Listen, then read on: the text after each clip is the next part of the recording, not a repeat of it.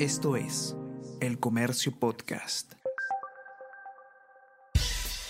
Buenos días, mi nombre es Soine Díaz, periodista del Comercio. Y estas son las cinco noticias más importantes de hoy. Miércoles 25 de mayo presentan denuncias constitucionales contra Dina Boluarte. La primera denuncia constitucional contra Dina Boluarte fue presentada por Norma Yarrow, congresista de Avanza País, y la segunda por Javier Padilla, de Renovación Popular, para pedir su destitución e inhabilitación por 10 años. Según la iniciativa de Yarrow, la vicepresidenta habría violado los artículos 2, 38 y 126 de la Carta Magna. Contraloría señala que la también ministra firmó documentos del Club Apurímac siendo funcionaria pública.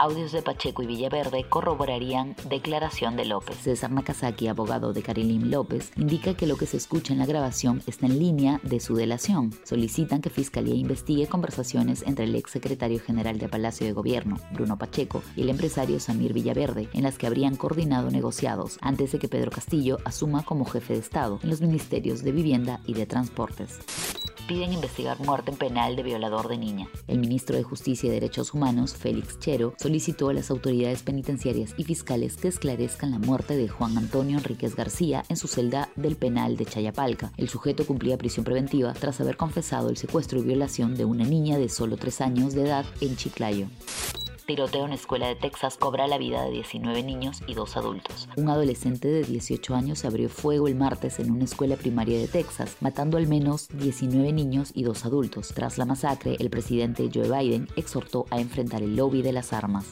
Advíncula sufre desgarro muscular a menos de un mes para el repechaje. Boca Juniors informó que Luis Advíncula sufrió una lesión muscular en el isquiotibial derecho, por lo que no podrá jugar este jueves ante Deportivo Cali por la Copa Libertadores. Se estima un tiempo de recuperación de 15 a 20 días aproximadamente.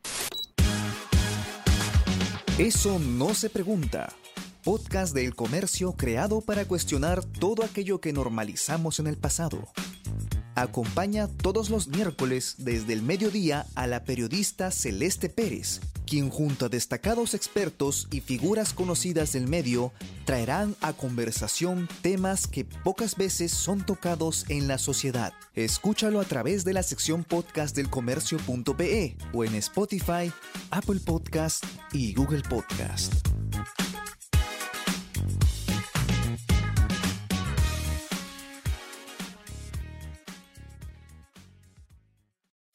Esto es El Comercio Podcast.